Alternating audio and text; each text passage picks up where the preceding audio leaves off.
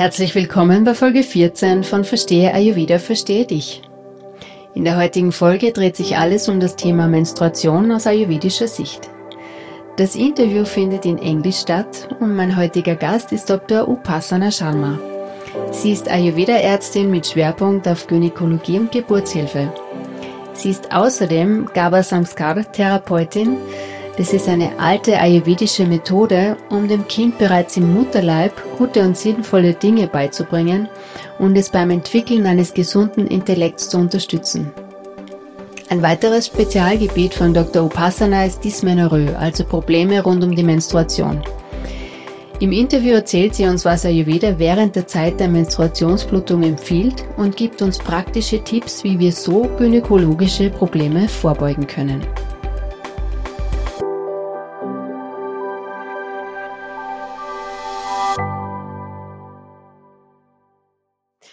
So welcome you, Dr. Upasana Sharma. I'm very delighted that you're my guest today. Thank you for being here.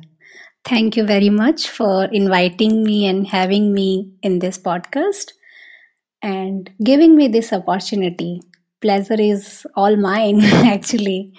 Thank um, you. Um, before we start, would you like to tell us something about your background, please? Because you're you have Indian roots and you're an Ayurvedic doctor, and your uh, medical education has also taken place in India, but now um, you're in Dresden. So, yes. So I'm Dr. Upasana Sharma. I'm an Ayurveda doctor, special, specially an Ayurveda gynecologist. I have been working in the field of clinical Ayurveda practice for last 10 years now and recently I moved to Dresden. Here I am working as a guest scientist in a research institute which is also related to the gynecology. I am doing a yoga course, a yoga class here in Dresden and also Ayurveda consultant here. So, before we dive into the topic, um, which is the code of conduct during menstruation, it also has a very beautiful uh, Indian or Sanskrit term. Where is it coming from, actually? Please tell it again because I can't pronounce it properly. yes. So, today's topic is Rajaswala Paricharya. So, there are two words. The first word is Rajaswala. Rajaswala is a female who is having menstrual menstrual bleeding. So she is Rajaswala. And the second word is Paricharya, which is a certain mode of living or code of conduct according to Ayurveda, which means Ayurveda prescribe a certain do's and don'ts for a female who is having menstrual bleeding for what? For maintenance of health and prevention of any gynecological disorder if appears. So this is a mode of living or the menstrual regime according to Ayurveda. Mm-hmm. Thank you. So before we dive into that, um, there's one question I would like to ask. What is Ayurveda to you? Ayurveda for me is a way of living life because many people believe that it is a medical science or you know there is cure for certain disease. But yes it is there. But first and foremost principle of ayurveda ayurveda teaches you to get tuned with nature. So basically it does prevention first. And if you are following all the preventive measures which are being told in Ayurveda, there are very less chances that you will have some disorder. But it's a human body, anything can happen. So if a disorder still happen, there are also cure for many diseases. So it is the best example of prevention is better than cure. So these are the basic or the fundamental principle of Ayurveda. And for me, Ayurveda is that's why it's not a medical science, merely a medical science to me. It is for me is the way of living my life. Mm-hmm. Oh, beautiful. Thank you. Um, so nowadays we have um, quite many aids to to dive during these days of menstruation. We have tampons, we have menstrual cups, which are all designed to continue our normal life we live. Yes. And according to Ayurveda, it's very, it's a very special time of the month where we should also live differently. Maybe you want to explain a bit why Ayurveda says this is something special. Uh, okay. So before answering this question, I would like, I would like to throw some light on a female's lifespan in very brief actually. So a female undergoes various changes at different stages of her life. The female lifespan, we can broadly divide that into three parts. The first part is childhood, which means before puberty, before onset of menstruation. Once the menstruation starts, so that period is called the second period, the reproductive age group.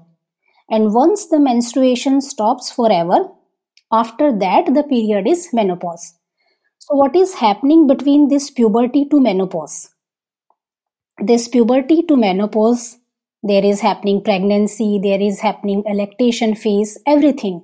So, most of the time of a female's life is between this puberty to menopause. Now, what is uh, the need of this topic or why we are discussing it here now? Because uh, we are in this competitive world today.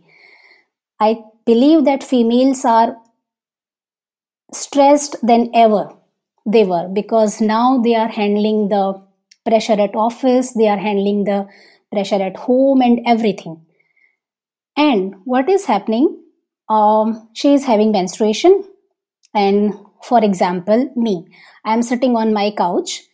I turn on the television, and what I see some endorsement will you know pop up i am fe- feeling very lethargy i am feeling very gloomy but what i am seeing on this television it says hey it's time to change you just wear this pad you just wear this tampon or you just wear this menstrual cup and you see those actresses they dance they run they exercise they ride a bicycle so, this narrative, it is kind of a wrong information. What they are saying that menstruation is only the bleeding coming out of vagina. But it is not true. What they believe that once you put a pad there and everything is sorted. But this is not the real picture of menstruation. There is a lot more happening in a female's body at psychological level, at physical level, at hormonal at level, and it really do need a proper care and attention. What will happen if we'll not care, will not do attention to this? What we are seeing today. We have seen that nowadays gynecological disorders like scanty periods, like heavy menstruation, like PCOD, endometriosis, infertility, the incidence is rising. They were before, these diseases were before present, but now they are, you know, in, the number is increased. So, why this is increased? Because we have not given a proper attention and care to the menstruating female. So, that is why Ayurveda strongly believes that this menstrual regime or this code of conduct is a perfect model of prevention is better than cure. Now your question that why this time of month is special. So there are three answers or there are three reasons. This is really a very special time of month. The first reason, what Ayurveda, Ayurveda strongly believe that menstruation is a naturally happening cleaning process in a body on a monthly basis. What does it mean? That a female body is, you know, shedding the endometrium out of the vagina completely at the end of menstrual cycle. But it is not only that cleaning. Even during that cleaning, even during that bleeding, the new endometrium for the next cycle is growing there. It is reforming there for next cycle. So, uh, if a female she is you know planning to have a baby, this is the time when the bed for that baby is started. When the this is the time for the new ovum, which is you know can be a potential female gamete or a future of a future embryo. And this starts during menstruation already. Mm-hmm. It starts during the menstruation already. That is why it has to be given the immense importance. Second thing, okay, mm, some people can say, oh, we are not planning to have a baby. Then what? So the second question is a menstruating female is considered just like a person who is having an open wound. This is called in Sanskrit Vranit Vyakti, means a person who is having a wound and which is open. How? Because uh, during this bleeding, during this menstrual bleeding, the mouth of endometrial blood vessels they are open. Okay, so a person who is having a wound definitely need much more attention than a normal person. And the third reason is, according to Ayurveda, any disease which is happening in this body is because of the undigested food. What happens when you eat something, your digestive fires turns that food into the rasadhatu or um, like in common people's language, I can say that it will turn into blood, which is very essential for your body to live. What happens during this menstrual cycle? Your digestive fire, its potency is decreased. So, if you will eat normally, like you were eating in the rest of the days of your month, it will not get proper digested. And what will happen? There will be formation of ama. What is ama? Ama is toxins. Those are produced due to the improper functioning of your digestive fire.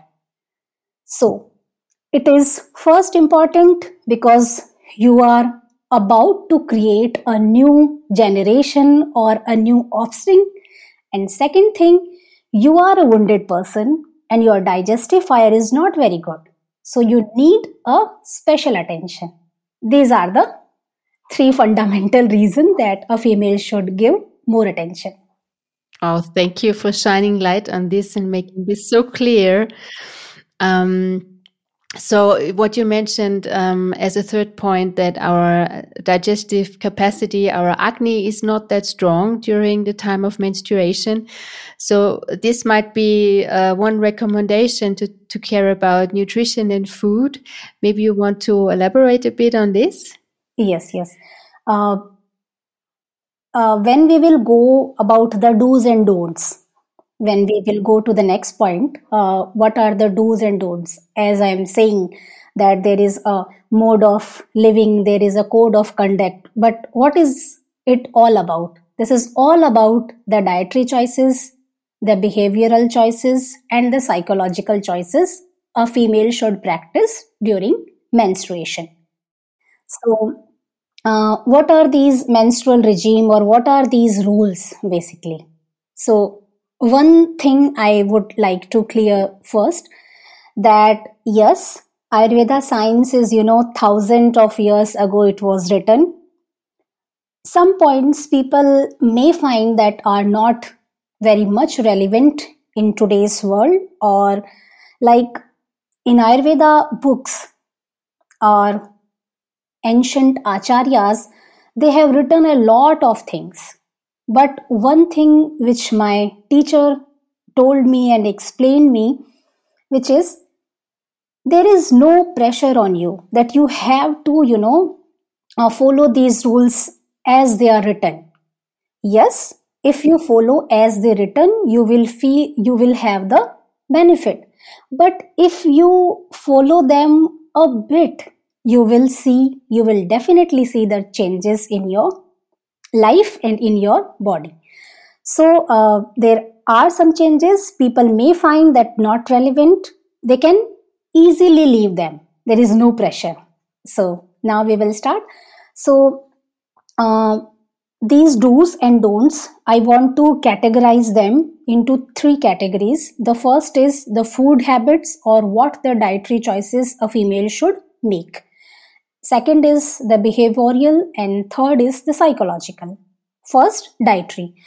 Ayurveda strongly believes that a female who is menstruating should eat in an unbroken clay vessel or a coconut leaf you know she should not eat on the regular utensils we are using in our kitchen what is a possible reason behind that it is that mother nature has the cure for everything first thing but it may sound philosophical so now the scientific explanation that, that clay is having alkaline properties so when food is served in a clay vessel or in a clay pot, it will neutralize or it will, you know, balance the pH of that acidic food, which is you are going to have.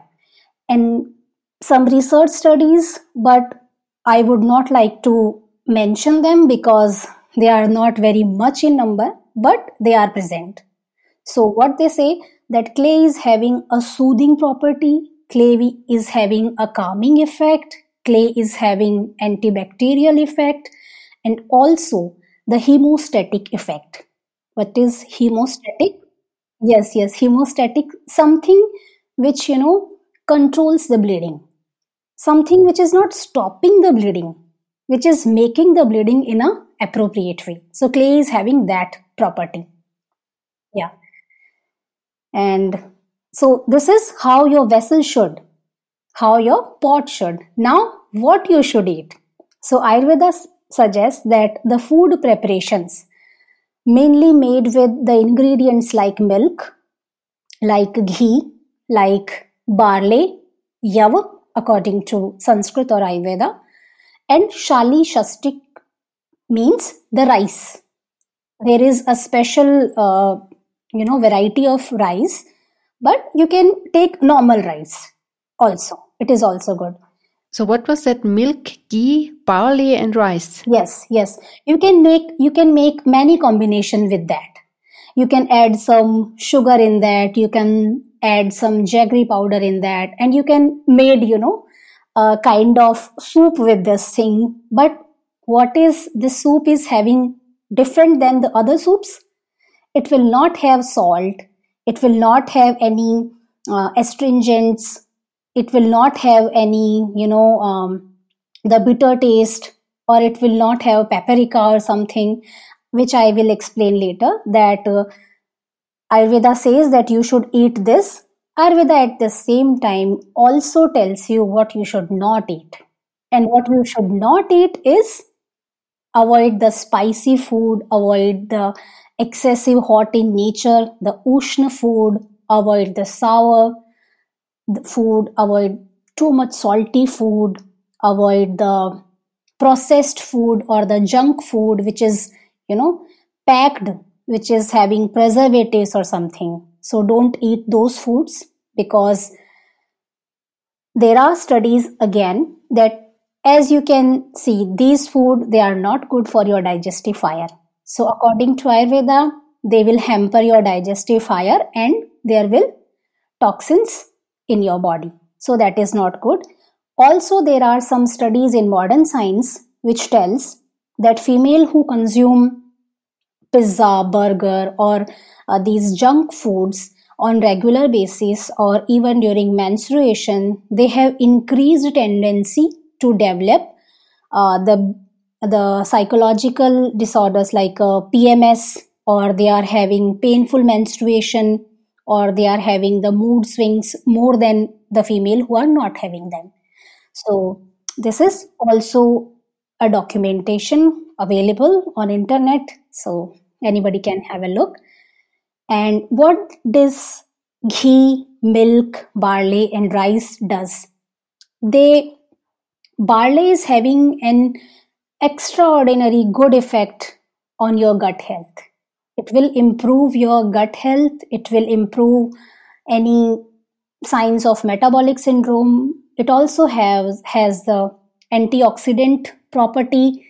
So it is really very good during sorry to interrupt. How would you recommend because barley is quite a, a big corn and it needs uh, quite some cooking time would you recommend the whole grain or um, you know uh, have it uh, yeah how, how would you recommend to cook it? You can you can crush into like it is a whole grain. You can have a coarse powder of this not very fine powder. You should have a coarse powder of that with that you can make bread at your home with simple application with simple you know adding water in this and you can have some bre- bread at your home. You can make you can add ghee and make cookies at your home. What happens when i'm in india? In india people make this roti or chapati with barley. But here people don't know how to make it. So okay that is all fine what we can do here, we can add a coarse barley flour, some ghee, and then with milk, you can make a dough, and then you simply can, um, you know, microwave them. You can uh, put them in a oven, and with application of ghee again, because ghee is really very important for menstruating female and barley is a little harsh you can feel in your mouth a little hard in your mouth. So you can have that easily. Or do pancakes with it yeah you... yeah exactly. Pancake but with no baking soda no baking powder. Yeah. you should avoid those things definitely. So it's very easy food actually yes. and very nourishing. Yeah and one thing you also can do you can you know have um, mm, what do you say there is a preparation called dalia when we don't make a proper flour from barley we just you know crush it in half or one fourth or something. Then we can boil it in water. Then we can add milk and we can add ghee and we can have a little sugar or jaggery powder. It will ultimately taste like you are having muesli with milk. But muesli is different thing that is yavak and it is barley is yav so you just need to understand the difference that yav is good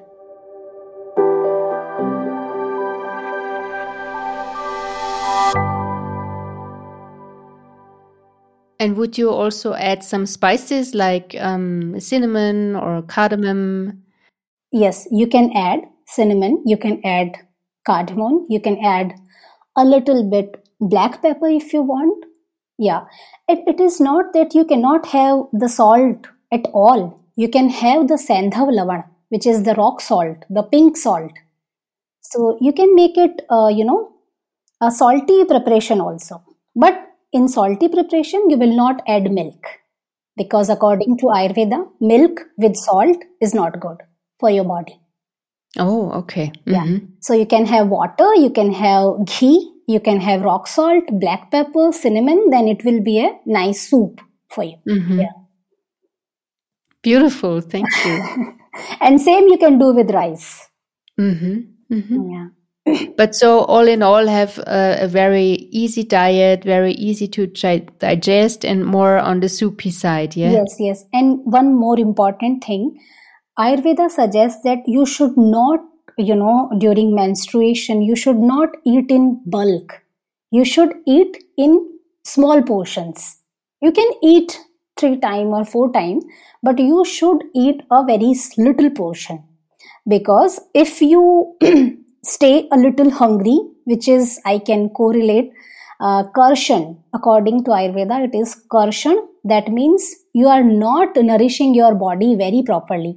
So again it is a very contradictory statement with modern science that some people may feel that oh you are having bleeding then why are you not nourishing yourself and everything? But trust me these food choices i presented to you they are having the well nourished nourishment to your body and you don't need some extra nourishment or something so you can have that yeah i will definitely try the next time thank you yes uh, second we will talk about the behavioral changes so here comes the contradictory part.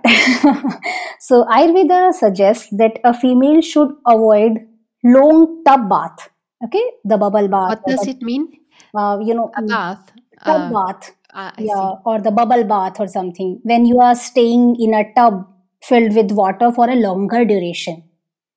Yes, and you should not wash your uh, private parts very frequently with water so it is what Ayurveda says. And what a possible explanation I can make is during menstruation, your internal os, which is basically the mouth of your uterus, it is open because bleeding is coming from upward and it is, you know, coming out. So it is open. And second thing, the pH of your vagina, basically the defense mechanism of vagina, it is also altered during menstruation so, if you are having a long tub bath or if you are cleaning your vagina regularly, so with water, with humidity or something, any infection can go up. Any infection can ascend up. So, it is not very advisable.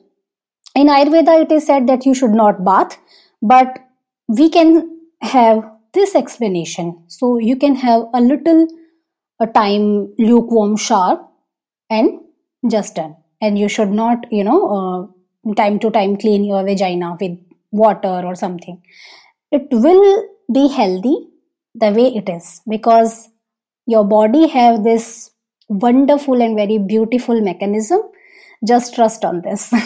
Mm-hmm. but this, so rather take a shower but don't uh, wash the vagina yes. from inside yes, or yes, get water inside or something. Yes yes. Mm-hmm. And uh, the second thing is uh, females should you know uh, have abstinence from sexual intercourse.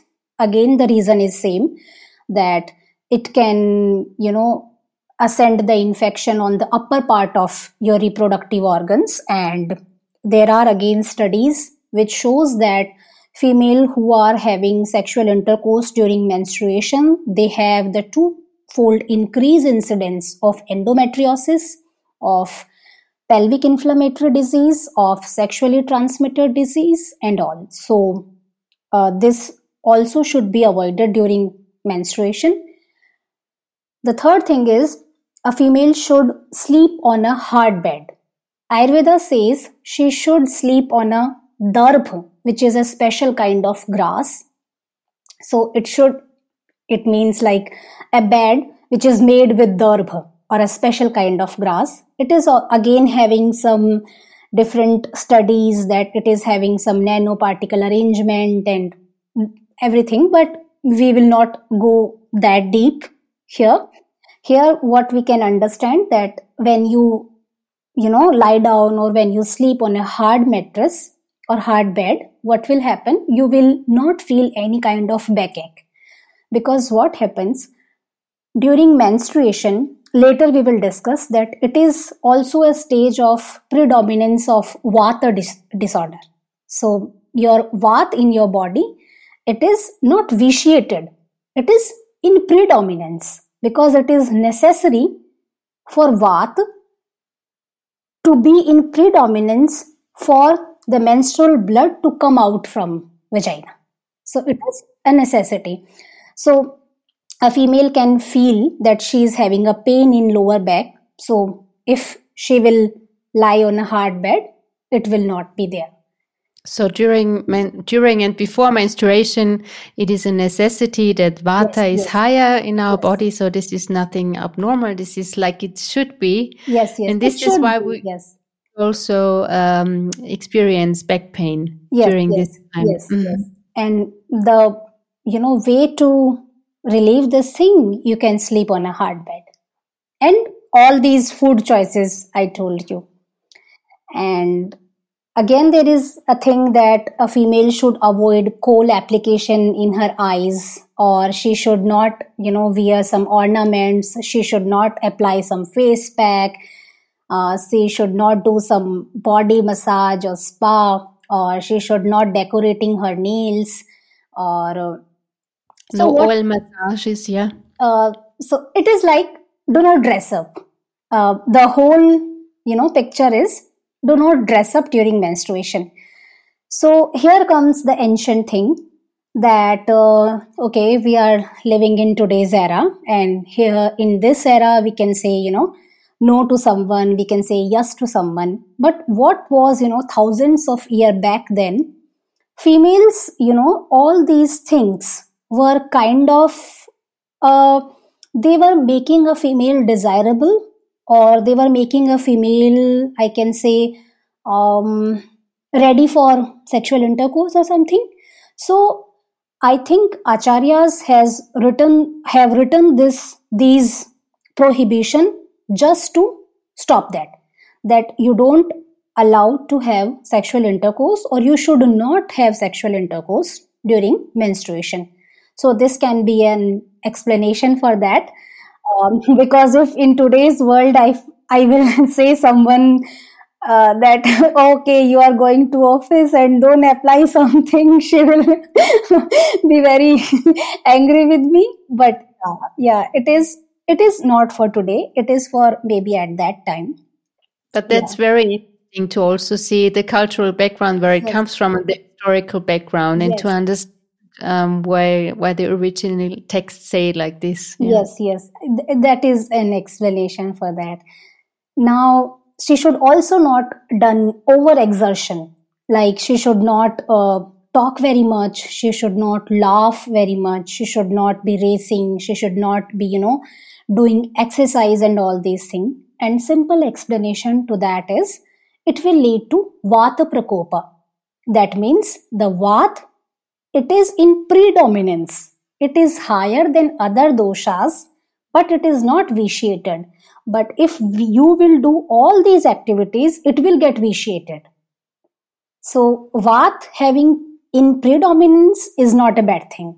But vat is having in vitiation it is something which can lead to certain gynecological disorders. So So so with vitiation you mean uh, it's like that excess excessive that it's out of balance. yes yes. Excessive Yeah. out of balance. Yes it is vitiation yeah. And lastly we come to the psychological thing. So ayurveda suggests that a female who is having menstrual ble- bleeding she should always think about positive things because what is the reason behind this? That during menstruation you are under the influence of hormones like estrogen progesterone lh fsh everything. And maybe it is coming out of the vagina. Maybe it is happening in the endometrium and ovaries but it is governed by the hypothalamus the pituitary gland because from where the gnrh hormone is coming. So and fsh and lh is coming from there. So you should you know tune in within yourself and you should think about all the positive things in the world. The second explanation to this can be that again uh, you are planning to have a baby. So when you will feel very good things from the very beginning of your uh, ovum creation then it will help and your future progeny will be very good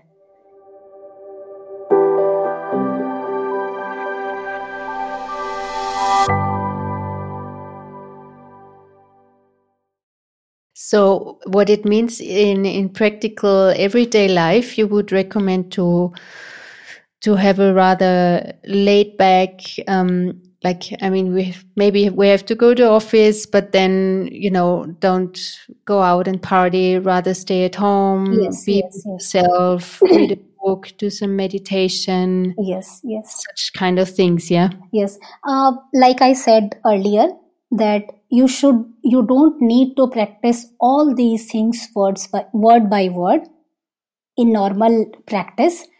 What you can do, like in regular basis, from 16 to for 50 year of age, when you just want your reproductive health to be healthy nothing else. You are not planning for any baby you are not you know into that. What you can do you can have these dietary choices and yes initially you will find some difficulty but later on you will see that okay i'm only giving 3 days means 6 of my meals to this thing and i am preventing myself from so many diseases. So you will have that willpower. I'm not saying in one cycle, but maybe slowly, slowly you will, you know, go into this that yes, that this is something important to me. Yeah. Mm-hmm, mm-hmm. Yes. And what does Ayurveda say about the the common uh, aids to stop bleeding, like using a tampon or a menstrual cup? Is this something you would recommend? Mm, being an Ayurveda gynecologist, I would not recommend because uh, because uh, this is something you are putting high up in your vagina, and as I told earlier that vaginal pH, yes, they are you know very well sanitized and they are you know not having any kind of infection or any kind of bacteria or anything with that. But you don't know what if with your hands or with anything like we recently witnessed corona and we saw that what a, a single virus can do. So if uh, if it is very necessary like if you are having a game and yes i i personally do believe that we are living in this era like if a female she is having her match she is having her olympic match let's say uh, i cannot tell her that okay girl don't go and don't play. This, this is not practical. And again she will have to wear a tampon or menstrual cup at that stage. Yeah it is necessary. But what my point is try to slowly uh, you know uh, make it a less in practice. Because this is not something which is very healthy according to ayurveda. Maybe uh, i can completely wrong from a modern gynecological practitioner's point of view but i'm telling what is said in ayurveda mm-hmm. and is this also a point um, that it's like suppressing the urges of the body, which is to bleed and to let it the blood flow. Yes, yeah. yes, yes. Mm-hmm. Um, and are there some, in general, some dosha related differences uh, which we experience during menstruation? Yes, yes. So the menstrual cycle itself, uh, as you know, it is a complete month. So you can divide this whole cycle into three parts. The first, we are talking the Rajaswala Kal or the bleeding phase. So, it is mainly governed by the Vata dosha. In our body, all three doshas are present at every time. It is not that there is only Vat, but Vat a, a little higher than the other doshas because it is required. Vat means movement. So, if Vat will not be in predominance, the blood will not come out from the vagina. So, our you know our mechanical system is our biological biomechanical system is in such a beautiful way that during this particular time your vat is a little higher so your blood from the endometrium can come out and go out of your vagina so it is necessary and it is there the second phase is called ritumati kal which is the proliferative phase. Once your menstruation stops, up to the time of ovulation is called the proliferative phase, which is roughly 12 days, or if you include the days of bleeding, it is 16 days. So during this time, your endometrium will, you know, thickened. It will you know get a thicker and thicker. Why this is? This is very necessary if the there is fertilization there is sperm and it is about to you know attach there. So it is a bed. It is bed for that future fetus. Now the third thing and this stage so you can understand that when something is you know adding up adding up adding up. So there is predominance of kapha dosha and the last one is the ritu vyatit kal the secretory phase which means when there is no fertilization, no embryo, then there will be some secretory changes. Some blood vessels, some glands will grow in this endometrium so that at the end of this, it will shed out under the hormonal influence. So it is governed by the Pitta dosha. So menstruation, Vata dosha, Ritumati, Kapha dosha, and Ritu Vyatit is Pitta dosha. So this is the arrangement of doshas. Mm-hmm. And um, how, I mean, usually in best cases, we are also aligned with the uh, cycle of the moon. Yes. So the, the ovulation would take place during full moon and then menstruation during new moon. Is this correct? Uh, it cannot actually. And one thing I would like to share with you that uh, in Ayurveda, there is uh, no proper description of new moon and full moon in context of menstruation. Yes, uh, there is a saying in Jyotish Shastra actually. So the new moon, so from the new moon to full moon, there is you know a kind of adding things. New moon to full moon there are, is a kind of adding things. So it can be like proliferative phase. When your endometrium is getting thickened your ovum is you know having the dominant follicle and it is prepared for the future fertilization and from full moon to new moon again it is you know kind of dividing things you know. So it is governed by the vata dosha. But what happens? Every time your menstrual cycle or the menstrual cycle of every female cannot be in alignment with new moon. And you cannot you know force your menstrual cycle to be aligned with new moon and full moon so you wouldn't worry too much, or also don't give it too much of a meaning if if the the cycle is in alignment with the moon cycles. Yeah, because it is not in my knowledge. So I would love to hear from some expert. I would really would like to learn from them, but uh, I personally have not witnessed and I have not experienced it. But yes, there can be a Vat correlation and Kapha correlation but I have not witnessed that. Okay, and, thank you. Yeah, that's that's good. um, and how? What does the the quality of the menstruation and the and what I experience in the body? What can it tell us about the state of of my yeah the state of of my health? Okay, so. Uh, mm, when we say the normal menstruation according to Ayurveda, um, when I can tell you that my menstruation, how it is, when I will have some idea about how it looks normal. So, according to Ayurveda, what is normal is first thing, it is not associated with any kind of pain, with any kind of burning sensation, without any your menstrual blood, it is not having any abnormal or foul smell what does it mean? That it will have a smell of blood, which you can sense, but it will not have any different odor. Okay, so it should be devoid of any smell. It should be devoid of any color.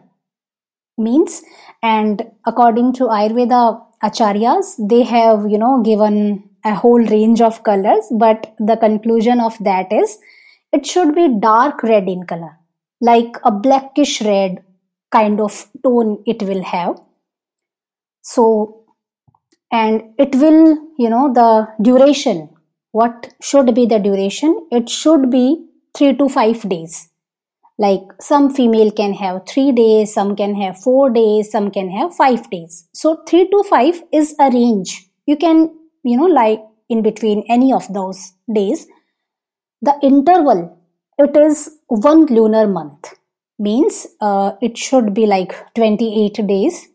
But according to modern science from 21 day to 35 day anything is normal. The important thing is your frequency should be same. Like if you are having your menses in 27 days and you are having it every month at 27 day it is absolutely fine this is how your body is designed but if you are having your menses, you know, for once like 21 day, then it is 35 day, then it is 28 day. So what means a cycle? A cycle means on a certain frequency it will come back. So the frequency really matters.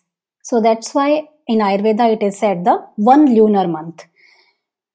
Now it should not be too scanty, like less in amount, or it should not vary much in amount or it should not be very excess you know. Uh, so these are the normal normal you know criteria according to ayurveda. Anything other than this if you are facing and you, if you are facing for let's say three consecutive cycles once you once you yes? Say it again please. I didn't understand. If you're facing three? If you are facing you know um, like this month you face this next again next again then you need to go to your gynecologist or you need a checkup. Because what happens when you know now this season this season is about to change. So what i told you about the doshas in your body but doshas in this season will also change. So your body you know will get tuned into with that also.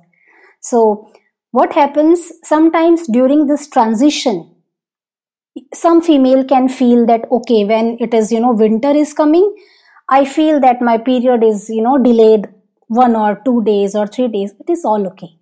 And when summer is coming i just got my periods you know day before two day before three day it is all okay. But if you are seeing that pattern you know consistently then you need to worry. Because one beautiful thing about menstruation is it is kind of a mirror of your reproductive health. It tells you how your reproductive organs are functioning. So you can detect anything abnormal Thank you. Thank you for also pointing out that the changes of the seasons, yes. so from winter to spring and so on, um, that this also influences our body, which is such a beautiful knowledge of, of Ayurveda. Uh, not with only the season. If you, if a, if a girl, twenty year old girl, she is having a breakup, she is having her exam, she is traveling to somewhere, she can, uh, you know, witness these changes and if it is for once or twice or thrice, it is all normal. When it persistent, then you need to go to your doctor. Because as I told you, it is all governed from here. And now you're pointing to your head, yeah? yes. okay.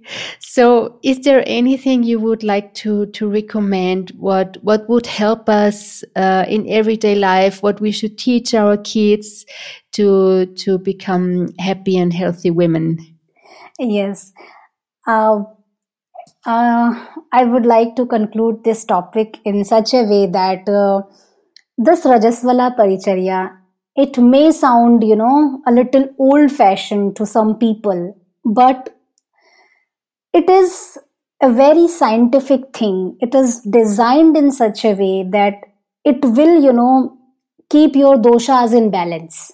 Vat, Pitta, and Kapha, your body doshas in balance.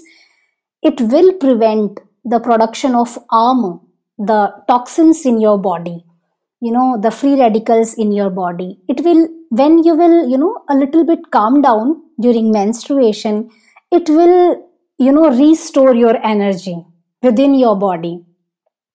Yes, I know it is the most neglected mode of living. What happens when a female is pregnant? We and her family, everyone, you know, gives her extra importance. When she is having lactation, she is, you know, feeding her baby, everybody gives her extra importance. Even she gives her extra importance. But why not during menstruation? It is also as important as those other, you know, stages of a female's life. And it is important because pregnancy or lactation will happen once or twice or thrice, but it is happening every month. So, I personally believe that uh, a female from very young age, when she, you know, starts her menstruation or something, she should, you know, her mother or her elder sister or anyone should tell her that, okay, girl, this is the time.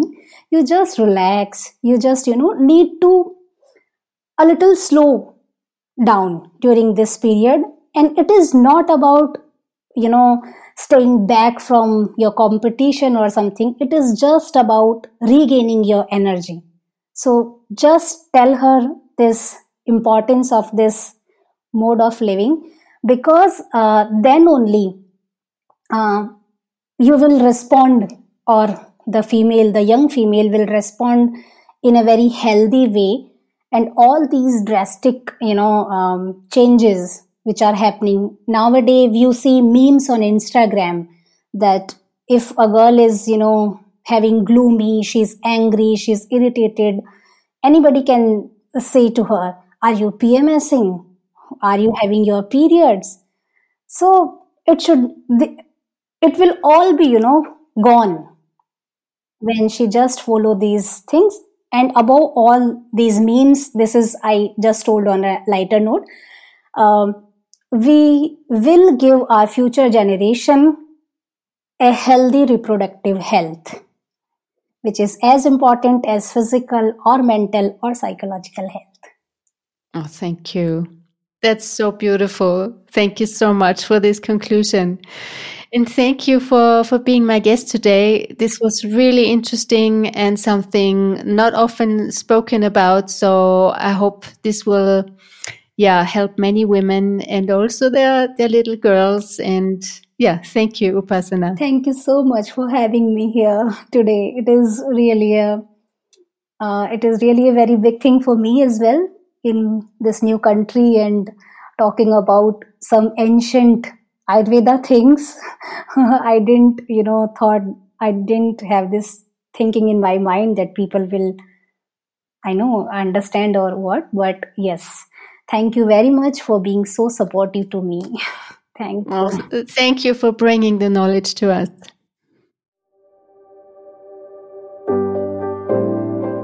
Am 2. Mai 2024 startet unsere Ayurveda Sommerakademie. Ein zwölf Wochen Online-Intensivkurs für Ayurveda-Einsteiger und Fortgeschrittene. Wenn du in alten Mustern feststeckst, die deiner Gesundheit und Vitalität schaden, wie zum Beispiel dein Essverhalten oder dein Umgang mit Stress, dann kann dieser Kurs lebensverändernd für dich sein. Wenn du lernen möchtest, wie du im hektischen Alltag Balance und Energie hältst, dann ist die Sommerakademie vielleicht genau für dich.